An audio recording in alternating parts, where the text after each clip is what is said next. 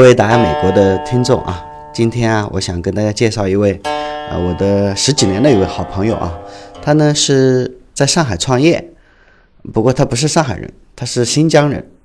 我是在武汉嘛，我大多数时间在武汉，但我其实是上海人，上海土生土长的上海人。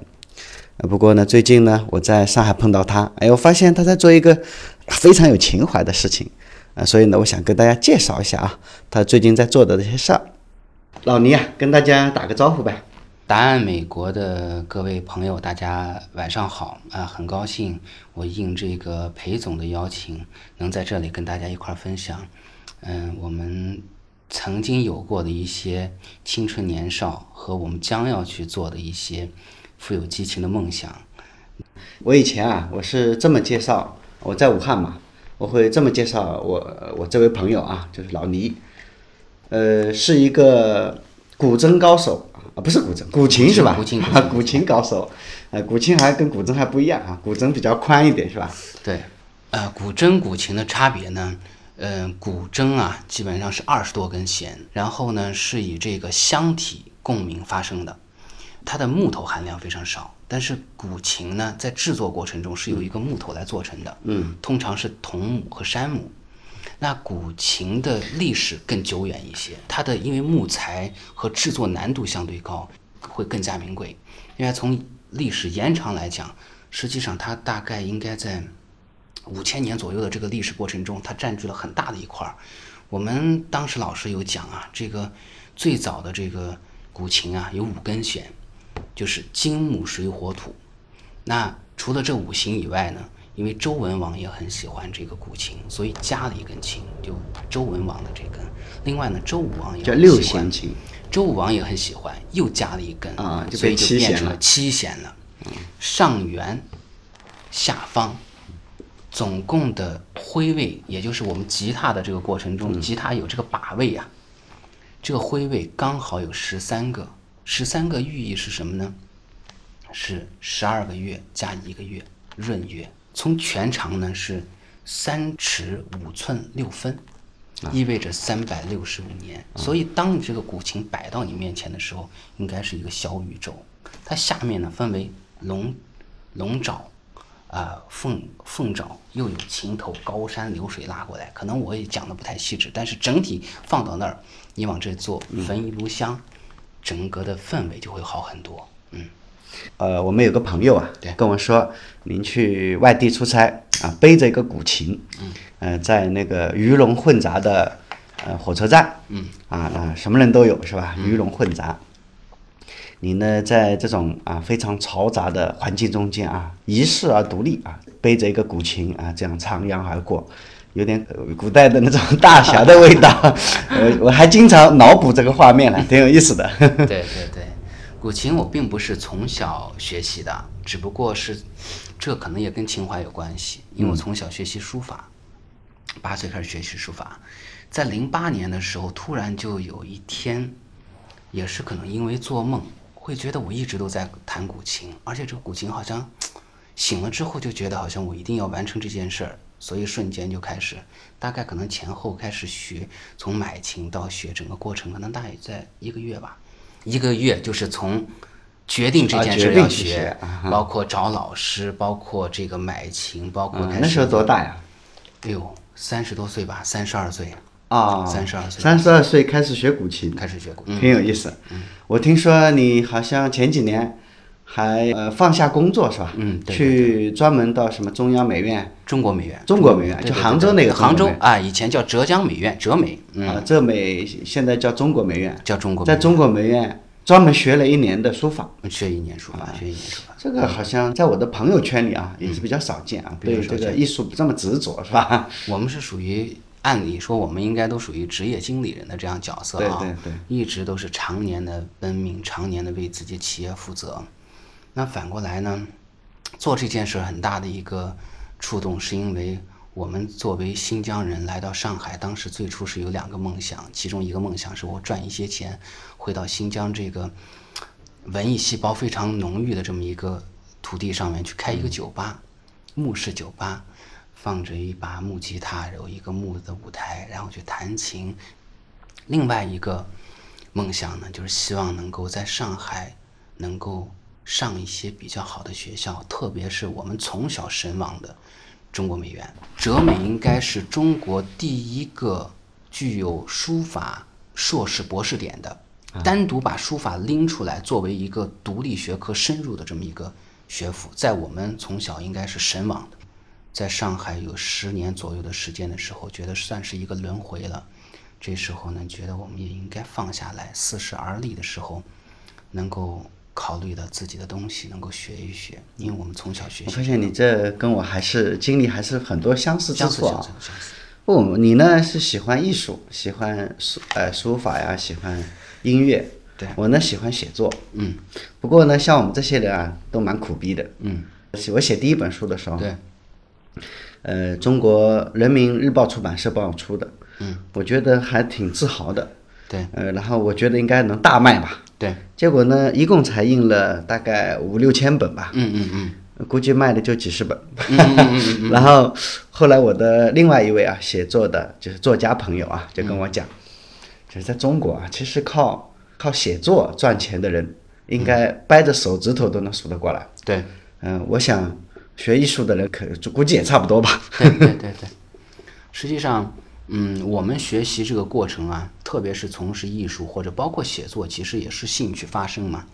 在这个过程中，实际我们绝大部分做这件事不是为了钱，初衷对，嗯，那就像我最近看这个王朔的一些采访啊，一些这个比较多，他在写千千岁寒的时候，有些人在采访他，他说我绝对不会去为了应付媒体、应应付我的读者或者观众来去写这个东西。对于我来讲，你们爱买不买，而我完成了我心中的愿望，足矣。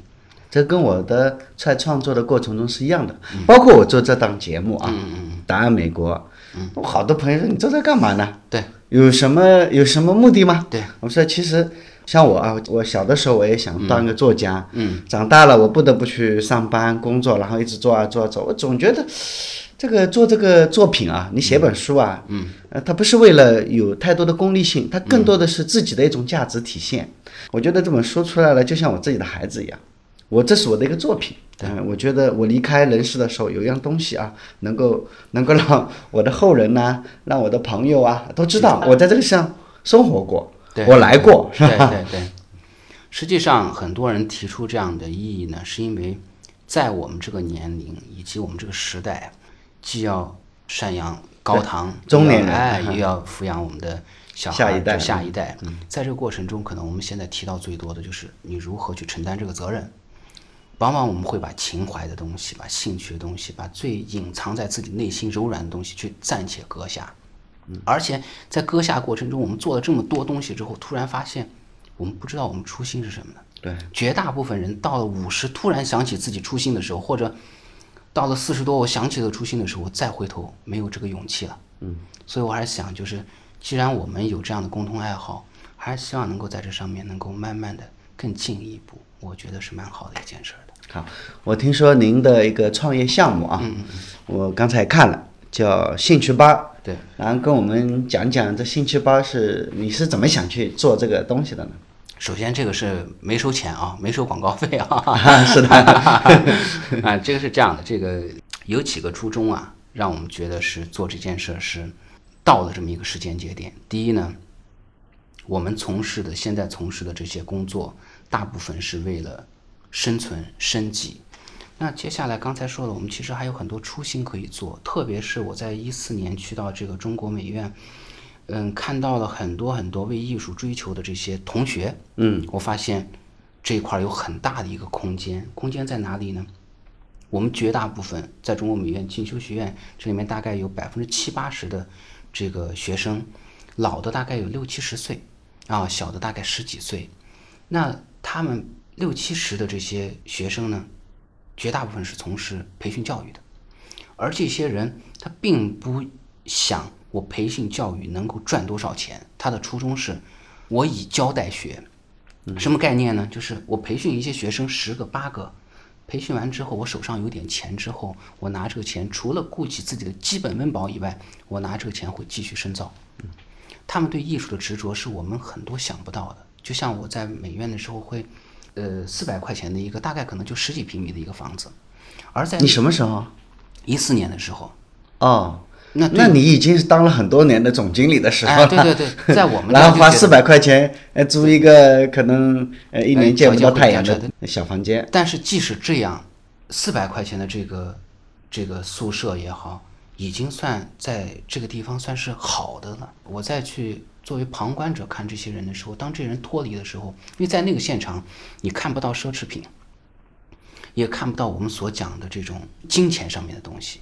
大家在谈论一些事情的时候，都跟金钱无关，没有任何关系。我印象中最深的就是我看到我的一个一个地方的一个美协主席是我们的同学，他画一幅画，旁边就说：“你知道他画一幅画多少钱？”我说：“多少钱？大概十万。”我说：“那你今天一个小品嘛，嗯，很容易就画来。”我说：“那要不然你今天画耍画十幅不就一百万来了吗？”他会很鄙视的看看你，就觉得你你有问题，你脑子是有问题的。我怎么会这样做这件事儿呢？这个是让我觉得有很大的触动。也就是说，真正做培训教育的这这一批人，实际上他既没有教师证儿，也不是以培训为生，但是他内心因为对艺术的这种追求，对这些学生的教育就极其认真和负责。嗯哎，说到这个嗯。啊，我倒是一个插一下我自己的一个切身体验，嗯，亲身故事，我还经常拿它跟我的朋友说，嗯，我女儿吧，嗯，呃，大概小学也是两三年级的时候，嗯，学古筝，对，呃，我们反正那时候小嘛，父母嘛总觉得孩子将来都会啊、什么变成什么有什么天才啊，有什么天赋啊之类，对对。呃要把他好好的挖掘一下。对，我们家一样，让他去学古筝。刚开始学古筝之前，他是很开心的，他很愿意学古筝，很快乐啊！每次要去学古筝，还跳啊跳啊跳着去上、上课去。嗯然后大概读到小学大概三年级的时候，嗯他已经考了古筝四级了，那年要考五级。嗯他跟我的妈妈，也就是他的奶奶，奶奶吵架，嗯说奶奶，我打死我也不去考试。那奶奶说，那你都啊学成这样了，你考试你不去考多可惜呀、是吧？嗯嗯你就坚持坚持去考呗。嗯啊，结果我听说啊，呃，我女儿跟我的母亲之间达成了一个协议，嗯，因为平时都是我母亲带去学古筝嘛，对，达成这么一个协议，就是只要考过了五级，嗯我女儿就再也不用去学古筝了。啊，然后呢，大概呃几个月后吧，那果然啊拿到了这个古筝五级。嗯我女儿很开心，终于不用去学古筝了。嗯，啊，我觉得这事总是不太对呀、是吧？对对对。然后我去找那个老师嘛，呃，那个也是一个机构吧，对，一个教育机构，然后去找那个老师说，不对呀、我们家淘淘以前特别热爱音乐，嗯，现在是他看到古筝就像看到敌人一样，嗯。啊，非常仇恨这个这个古筝。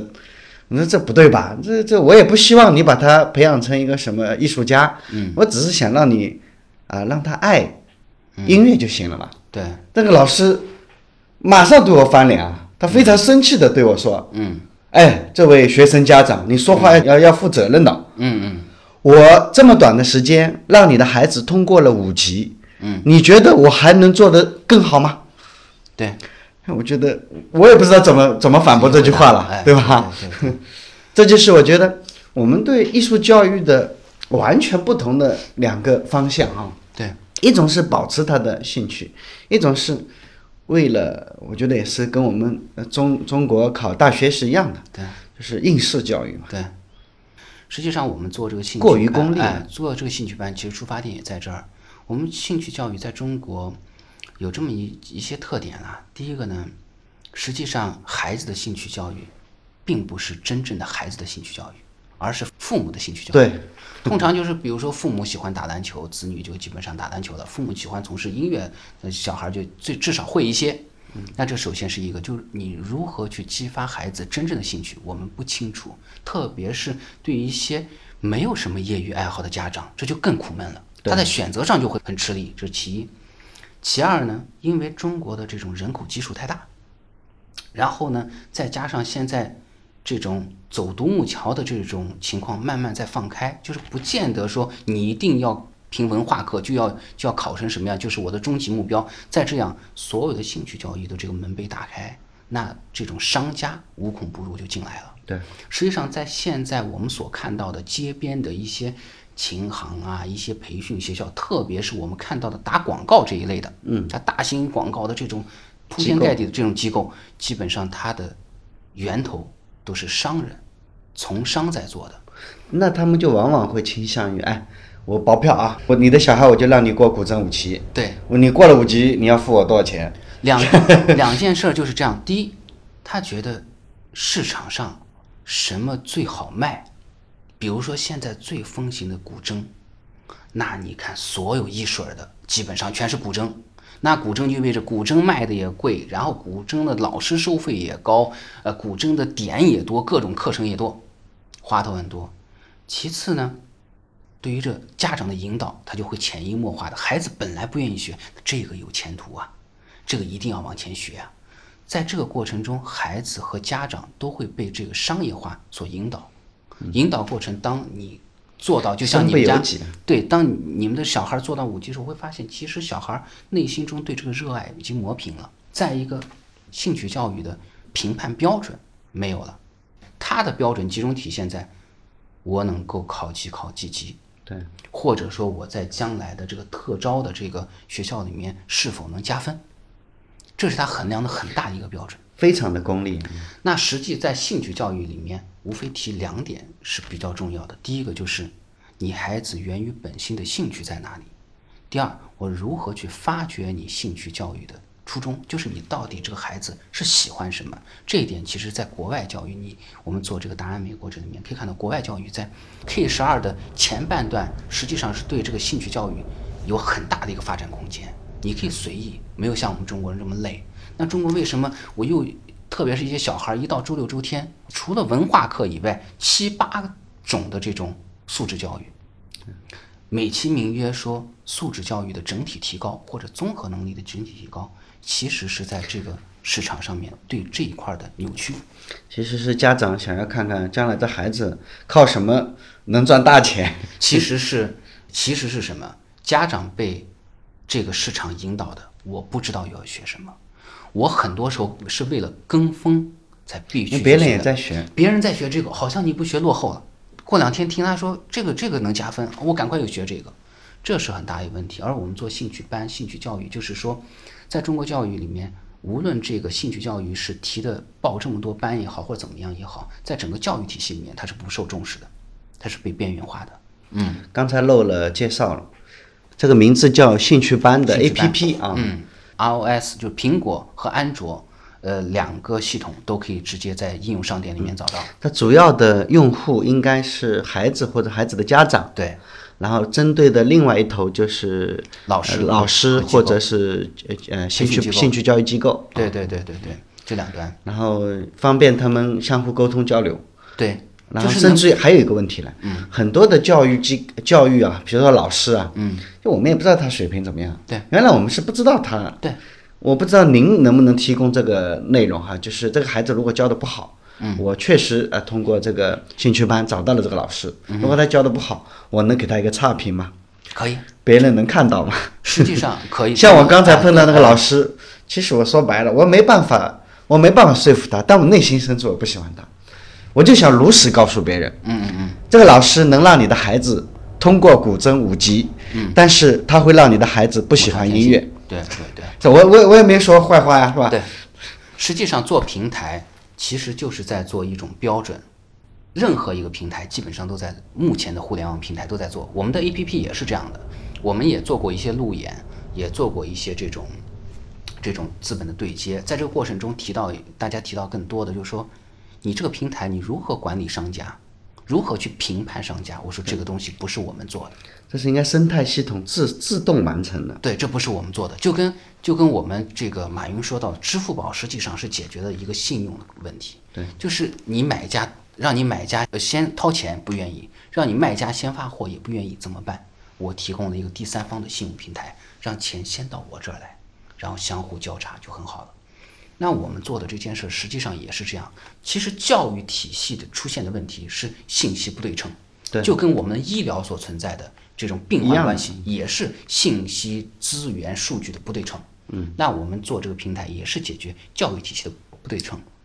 另外解决一件事儿就是，有一个这个现象是很多人忽略的，真正做兴趣教育的这一批从业者的主力军，他是在整个教育体系的体制外的啊。那他们大多是艺术自由职业者，对，或者艺术从业者，或者是我们具有一些艺术爱好者，他慢慢变成老师，而这些人就突然就会变成，我觉得艺术教育啊，嗯，它不像我们现在的那个学校的那个教育，它没有办法评判它的水准，你怎么给它级别呢？我觉得说白了啊，你古筝还好，你画画，嗯，你凭什么说这幅画是六级、七级、八级呢？谁给他一个标准呢？本身就是非常困难的事情。实际上是这样子，定级的这些标准，从呃目前我们国家这个定级标准来看，它只是起到了一个基本分类，就从技艺层面上面，那它评判的是什么？你在这个行业里面的技艺的熟练程度，嗯，它它是一个最基础的，而我们都知道，艺术是不能拿技艺来衡量的，拿技术层面来衡量的。对，有的人就是有天分，对。表达出来的作品就是让人家惊叹，对对对是吧？对对对。比如说梵高的，我看从技艺层面，对。我看不出他有什么独到之处，嗯，但是远远的看着那个作品，那什么星空啊之类，就是跟别的作品不一样，对，很远很远我就我就能发现这幅作品跟别人不一样，对对对，所以你像包括梵高、毕加索，也是经历了长期的这种记忆磨练，但是在后期他一定不需要这些东西了，或者说他已经把这些东西融到自己血液里面。就是其实我觉得啊，就是在艺术领域啊，特别是绘画啊、书法啊，我也见过这不少这样的这样的人啊，在我身边，因为我我虽然书法写的不是特别好，但我爷爷倒是书法家，对。所以我是看得懂他的画写的好不好，我大概是能看明白。对，我身边呢有几那几个朋友啊，你让他写写郑恺，写写草书，他写不好。嗯，让他写那些，就是怎么说呢，就是那种很，他说很笔拙的那种，那那种味道哈。对金石他就什么金石啊，这种这种味道，他就天天写这个。嗯，但我知道这个其实很不好，我能感觉得出来这个作品不好。嗯，但是他一直在那里炫呐，这个他觉得自己画的写的很好。嗯嗯嗯嗯，这些东西，所以我们在做这个兴趣班的时候，其实就是你怎么筛选这种类型的伪艺术家呢？我们并不筛选，嗯，我们会把这个平台做开放，嗯，让所有的人到这上面来，嗯，到这上面，这个系统一旦完成，它一定会优胜劣汰。就像我这样的人，就经常有空没空给他弄个差评，是吧？对你所有的系统里面一定是这样的优胜劣汰，选择这样的。而我们现在碰到的是，找机构难，找老师难，啊，同时评判难，啊，然后没有统一标准。那当把它都堆积到这上面来的时候，发现不难了。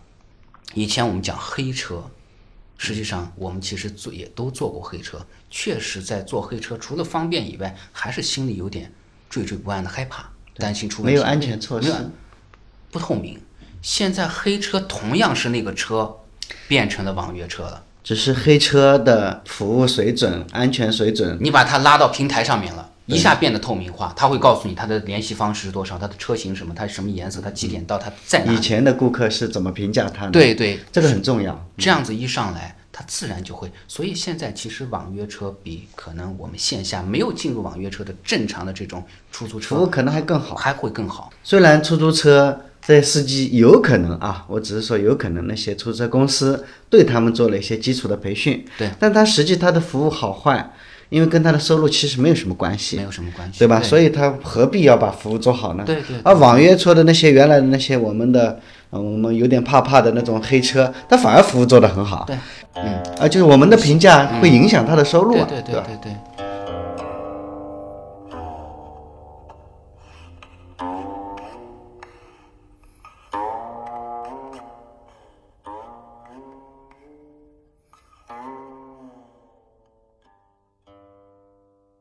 我非常赞赏啊您做这个事啊，所以我一点不忌讳在这里面不停的在推广你这个兴趣班，是吧？为什么呢？我有个自己有个亲戚啊，嗯，大概是也在我我是在上海的农村长大的，我有一个远亲吧，叫表哥，他小的时候画的画特别好。他自己拿个铅笔啊、粉笔啊，就在墙上、在地上、在水泥地上画，嗯，画的活灵活现、栩栩如生，嗯嗯嗯，啊，但是到中考的时候，嗯，要我们不是要填志愿嘛？那时候你要读高中啊，还是去读读中专呐、嗯，你要选一个志愿，对，然后他们家里面他自己当然想学艺术了，对。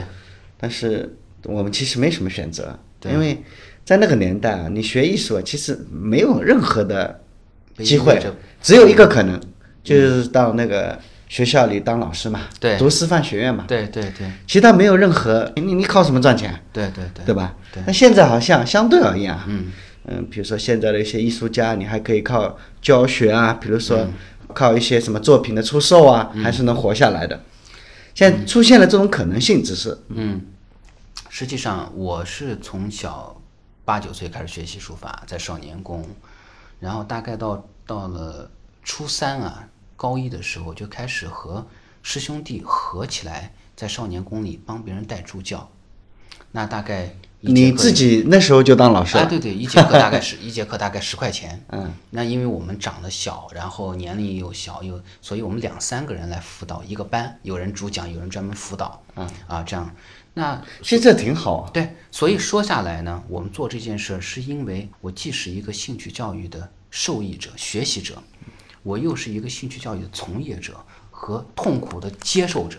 这个吧实践者，所以在这过程中，我大概知道这中间碰到哪些问题，再加上我们看到了中国的这种移动互联的这种趋势是没办法改变的，把真正的兴趣提取出来，让你在这上面去尽量发展。比如说以前你在这个，你除了周边你看有古筝以外，你旁边就看还有一个弹吉他的，你不知道还有其他。哎，一看这个平台上面还有吹黑管的，不错啊。哦，还有这个攀岩已经做得非常棒了。说到这里啊，嗯我因为跟你一样，你呢花了一年的时间去学，嗯嗯，呃，学书法，嗯，完成自己少年时的梦想，对对对。嗯，给自己一个一个奖赏嘛。嗯那段时间应该是，我想你应该是很快乐的。嗯。我呢，大概花了有大半年的时间，我在国外，美国呀、欧洲啊，嗯，晃悠啊，我发现一个非常大的跟中国和欧美啊之间的那个差别啊。嗯。就是比如说你到欧洲，不管是大城市、小镇，嗯到处都是那些艺术工作者。嗯嗯嗯，比如说在巴黎的地铁里面，对每个站几乎都有什么唱歌的呀、拉小提琴的呀，嗯，比如说好多好多。嗯嗯但在中国，你几乎找不着。嗯，对。希望我们有一技之长，对，因为觉得不论是任何年代、任何时代，有一技之长的人，总归可以独立生活。实际上，这个独立生活，就哪怕我是卖画，或者卖字，或者是我去砸，就是修技不压锅身哎，技不压身，或者补鞋，其实都是一技之长。我倒是觉得啊，奉劝我的呃听众哈，嗯，其实我发现我在美国好几次啊，因为我喜欢住在美国当地人家里面，现在不是有一种叫民宿的一些软件嘛对，Airbnb，我经常住在人家家里面，我经常碰到这样的美国人家庭啊、法国人家庭啊、德国人家庭啊，嗯，这家庭主妇大概五六十岁了，对。可能已经退休了，嗯，然后我看到他的大厅里面有一尊雕像，嗯哼，我记得，对。在西雅图农村，我记得。嗯，西雅图的那种很很很偏僻的一个地方。对，哎，我觉得哎，这雕像雕的不错呀，嗯对对对，是吧？拿我我我我本来想你哪买的是吧？对对，然后他说是我自己雕的，嗯，我非常的惊讶呀。对，只是一个普通的家庭主妇啊，对。她居然那个艺术的那个造诣能够达到这么高，我觉得好像我们中国人那几乎不可能的。嗯嗯。然后我在还有一次是在在卢森堡，嗯。我在卢森堡的时候，当地的一个华人跟我说，嗯。卢森堡当地人有这样一个说法，叫一个卢森堡人一个下午茶，嗯两个卢森堡人一个下午讨论花艺，嗯三个卢森堡人聊着聊着就组了一个乐队。嗯嗯嗯哎，我觉得你看，这就是卢森堡人，他说的其实是说卢森堡人的艺术涵养之高，嗯嗯任何任意三个人聚在一块就能够做一个乐队，这个也是中国几乎不可能的事情，绝大多数人是不懂音乐的。其实啊，其实如果我们去讨论这个中国的这个这个历史来看啊，我们今天说大一点来看，其实中国不缺这些。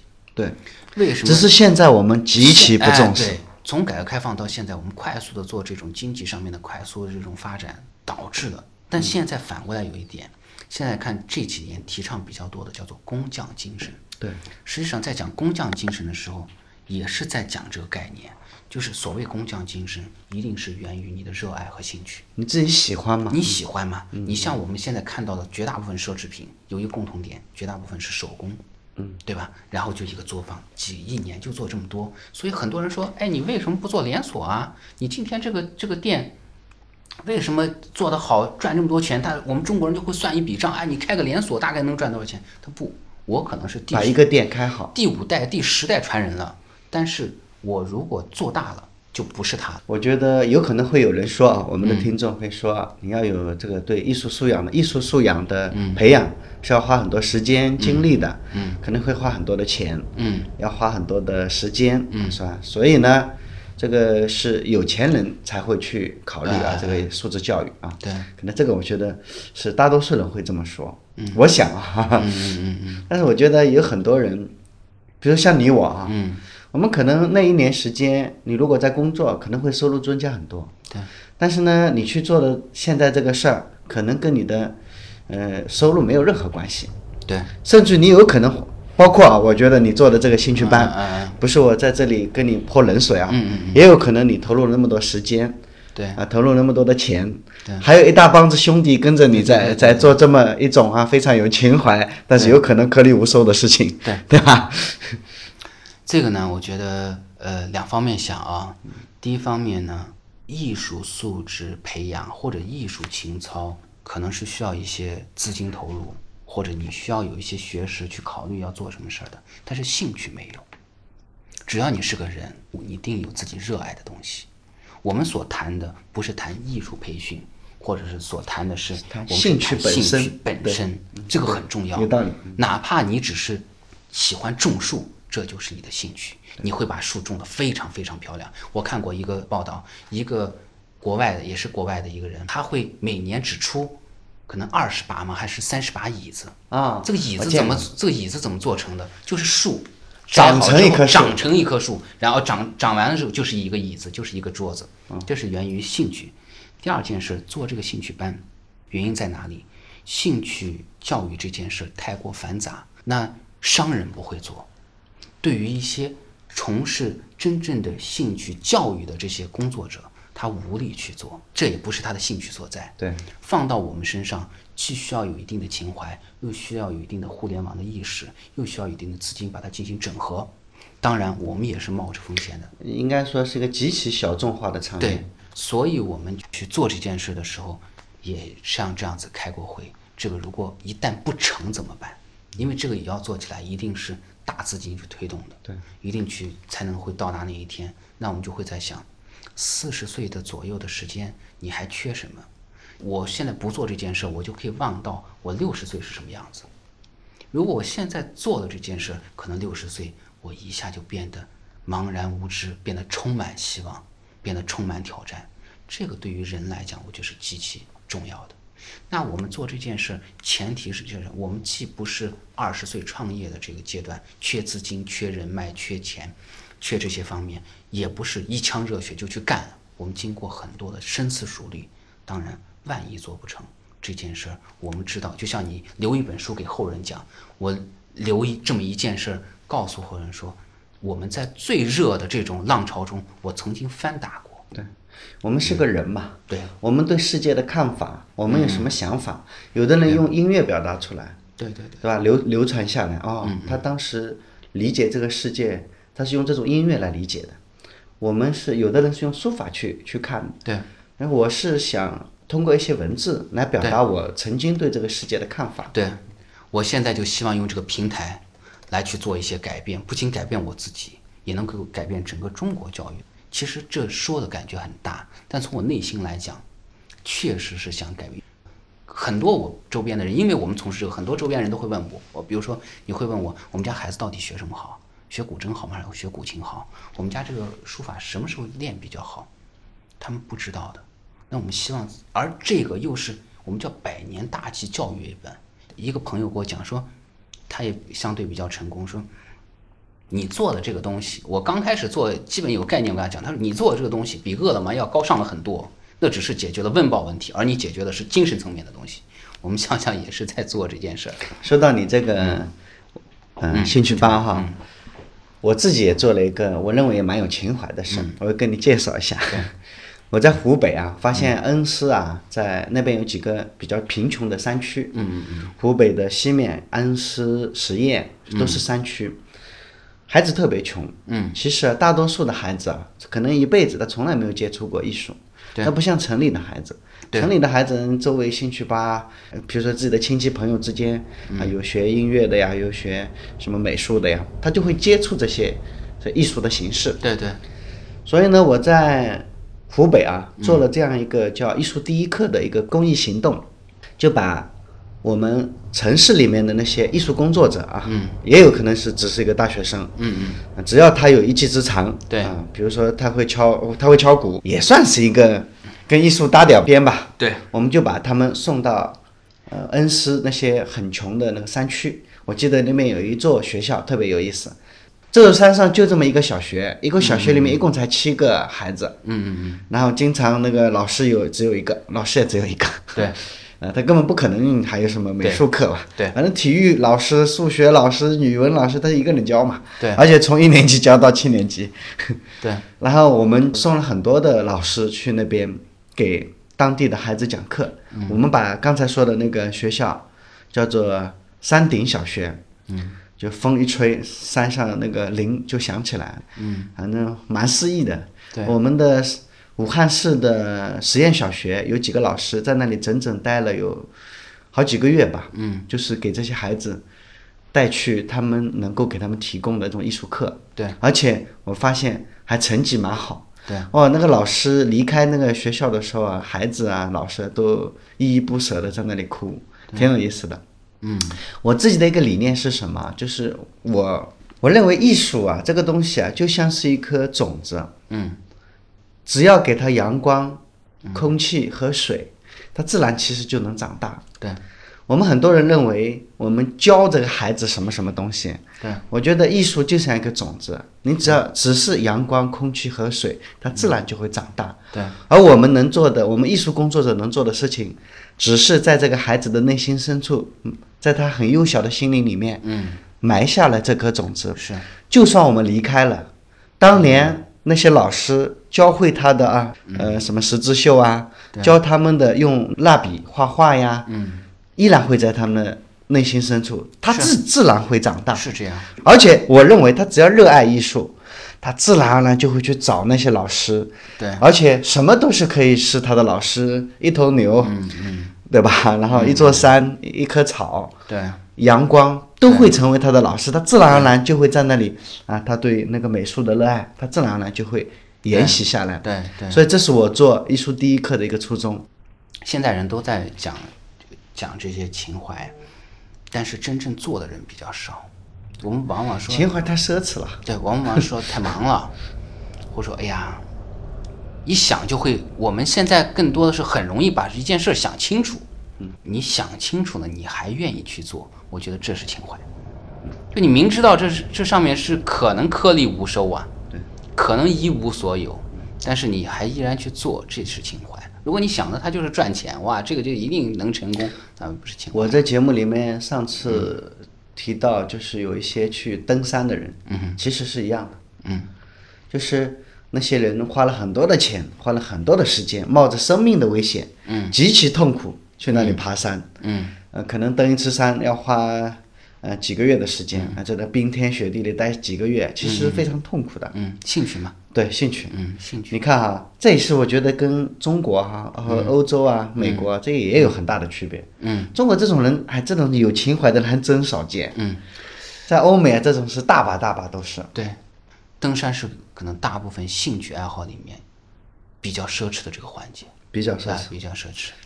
你像王石爬一趟珠峰，嗯大概几百万，在后面的团队对对供给七七八八的，会非常大。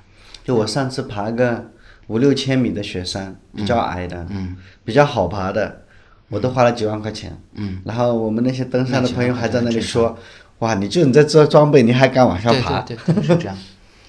我们想最后再聊一下啊，就是您对您平台上的那些家长，嗯，说些什么吧？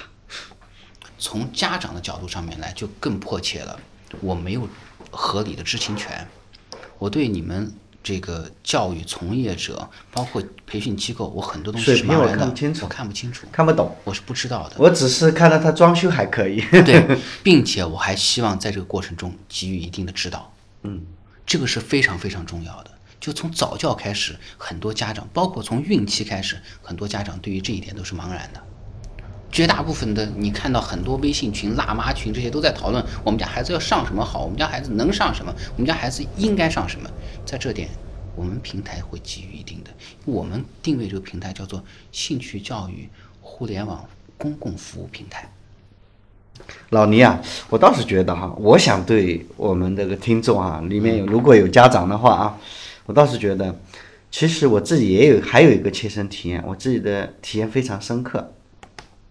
你刚才说到中国美院教那个书法课，嗯，我在绍兴的时候，在呃兰亭吧，嗯，绍兴的兰亭，嗯，可能是个县吧，那边有一个兰亭书画学院，对，它是个专门的学书法的地方，嗯。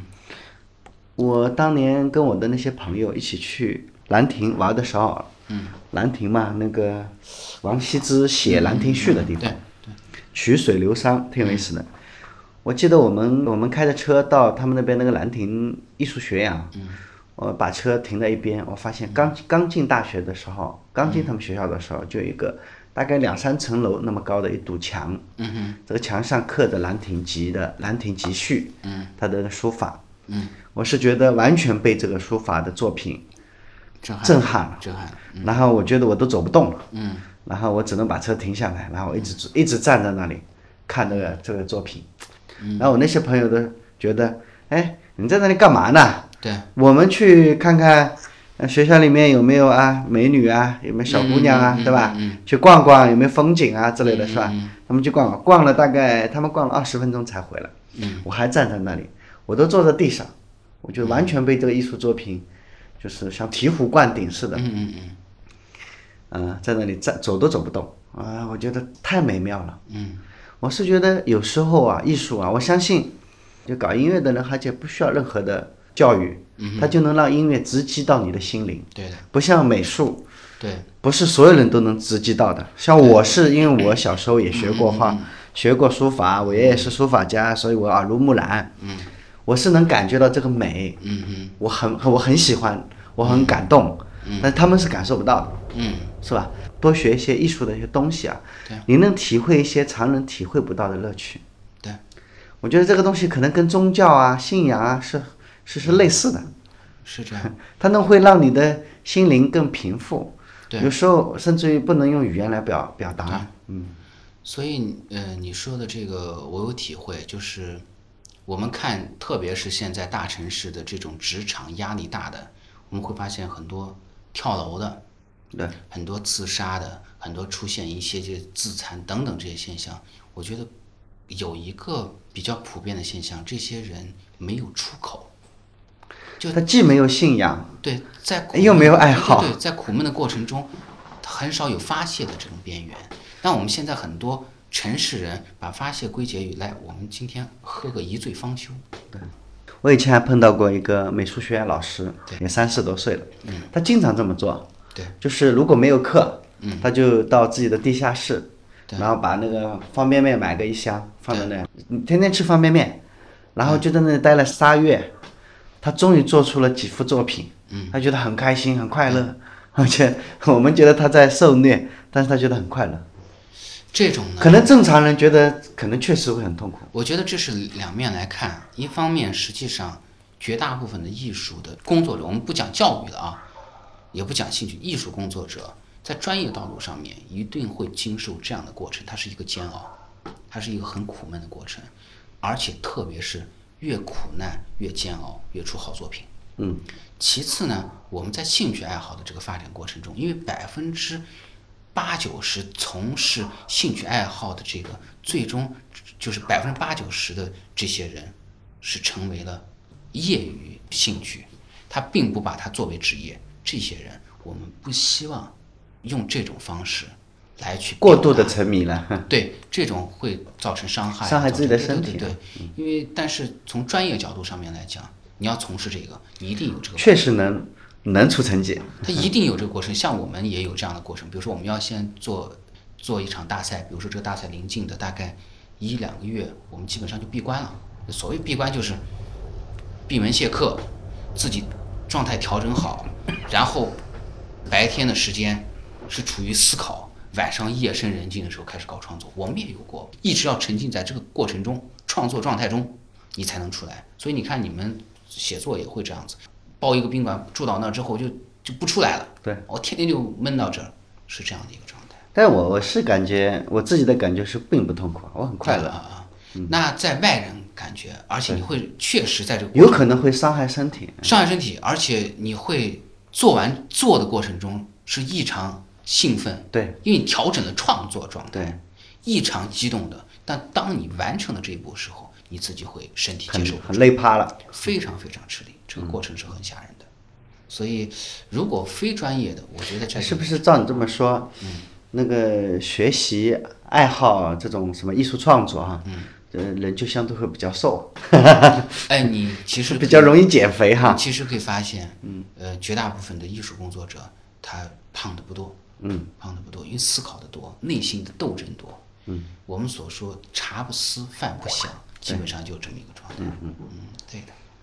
好，今天我们聊的，我觉得也挺好，很多呃，您的这种创作啊，您的那种人生体验啊，您的对这个创业的这种经历啊，呃让我学到很多啊。我不知道我们的听众 学的怎么样，然后跟我们的听众道个别吧。嗯，好的，呃，首先还是很感谢啊，很感谢老裴，嗯、能够在这个时间呃夜晚啊来谈这么一个具有情怀的这么一个话题。应该秉烛夜谈，哎，点点个蜡烛哈。下次我们一定找这么一个机会啊，秉烛夜谈，最好还来几瓶酒，然后来几串撸串啊，我们慢慢去谈。那还记得把你的古筝拿出哎，来。对对，还弹一曲《卧龙吟》。谢谢。呃，说起来，我我想再补充一下啊，呃，现在我们这个兴趣班啊，我听说我们的那个李总正在招全国代理。对，所谓的代理就是想把这个当生意做的人。嗯，当然了，希望你还是有点情怀，对对对你至少是喜欢兴趣教育的，是吧？对，然后，如果你想把这个当生意做的话呢，你也一样啊，可以加老裴的微信啊。加了我的微信之后呢，我把李总的他的名片可以发给你啊，你可以直接跟我们李总联系。好，谢谢啊，今天就讲到这里哈。好的，谢谢再见，嗯。嗯。